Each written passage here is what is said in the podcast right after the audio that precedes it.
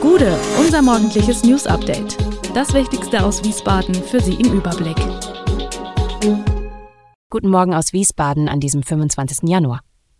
Neue Regeln für Wiesbadener Anwohnerparken, Bensheimer wegen Mordes verurteilt und ein Top-Talent, das kurz vor dem Wechsel zu Eintracht Frankfurt steht.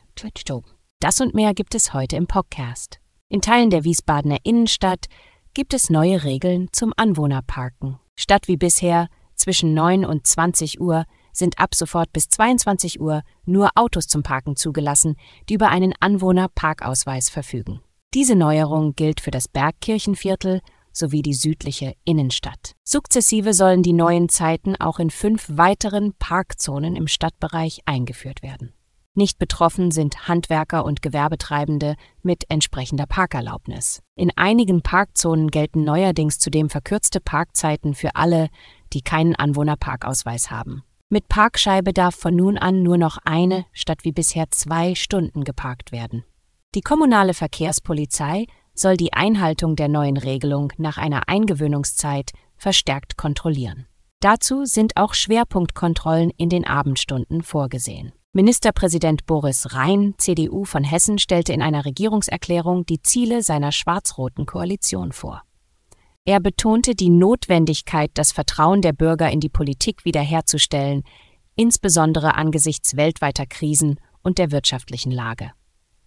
Rhein kritisierte die unerhörten Machenschaften und ungeheuerlichen Vertreibungsfantasien, die kürzlich bekannt wurden, und rief dazu auf, sicherzustellen, dass sich solche Ereignisse nicht wiederholen. Die neue Landesregierung will Probleme aktiv lösen und setzt dabei auf Realpolitik. Zu den Schwerpunkten gehören Sicherheit, die Begrenzung irregulärer Migration, Wirtschaftsförderung, Bürokratieabbau, Landespflegegeld für pflegende Angehörige und Klimaschutz. Der AfD-Oppositionsführer Robert Lambrou kritisierte die Regierung für ihre Haltung zur Klimapolitik und Migration.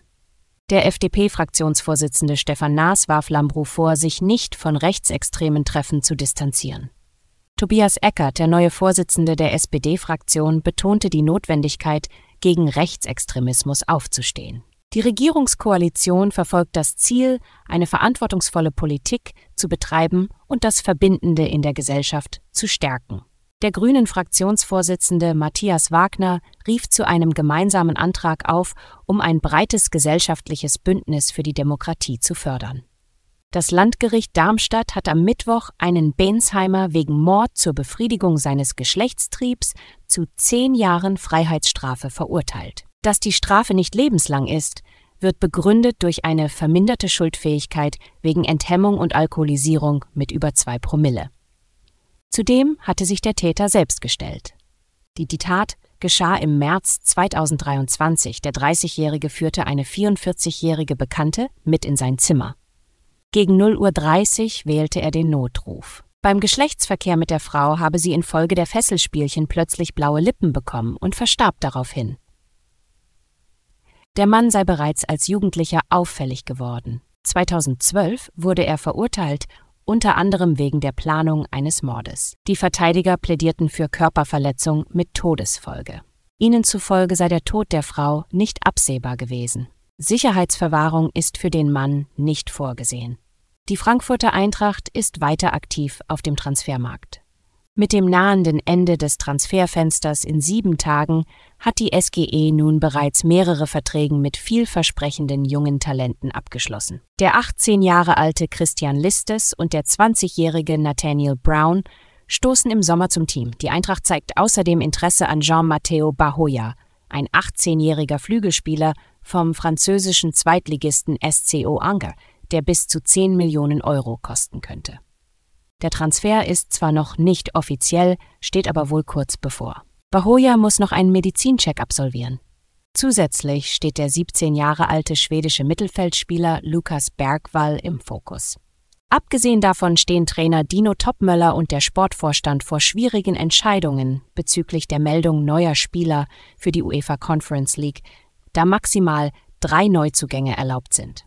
Mit Donny van de Beek und Sasa Kalajdzic sind zwei Plätze bereits besetzt. Dies könnte die Einsatzmöglichkeiten weiterer Spieler einschränken, was die Mannschaftstiefe beeinflussen würde. Trotz Niederlage ins Halbfinale, Deutschlands Handballer spielen bei der Heim-EM um eine Medaille und dürfen weiter auf ein Wintermärchen hoffen. Das Team von Bundestrainer Alfred Gislason kassierte am Mittwochabend zum Abschluss der Hauptrunde gegen Kroatien allerdings eine ernüchternde 24 zu 30 Pleite und versäumte es, sich weiteres Selbstvertrauen für den Halbfinalkracher gegen Weltmeister und Topfavorit Dänemark zu holen. Das andere Vorschlussrundenspiel bestreiten am Freitag Olympiasieger Frankreich und Titelverteidiger Schweden. Vor fast 20.000 Fans in der erneut ausverkauften Kölner Lanxess Arena waren Sebastian Heimann und Johannes Goller mit je vier Toren beste Werfer für die DHB-Auswahl, die letztmals vor fünf Jahren bei der Heim-WM im Halbfinale eines großen Turniers stand. Damals ging die deutsche Mannschaft die sich durch den Teilerfolg das Ticket für die WM 2025 sicherte, als Vierter leer aus. Alle Infos zu diesen Themen und noch viel mehr finden Sie stets aktuell auf www.wiesbadener-kurier.de. Gude Wiesbaden ist eine Produktion der VRM von Allgemeiner Zeitung, Wiesbadener Kurier, Echo Online und Mittelhessen.de. Redaktion und Produktion die NewsmanagerInnen der VRM. Ihr erreicht uns per Mail an audio.vrm.de.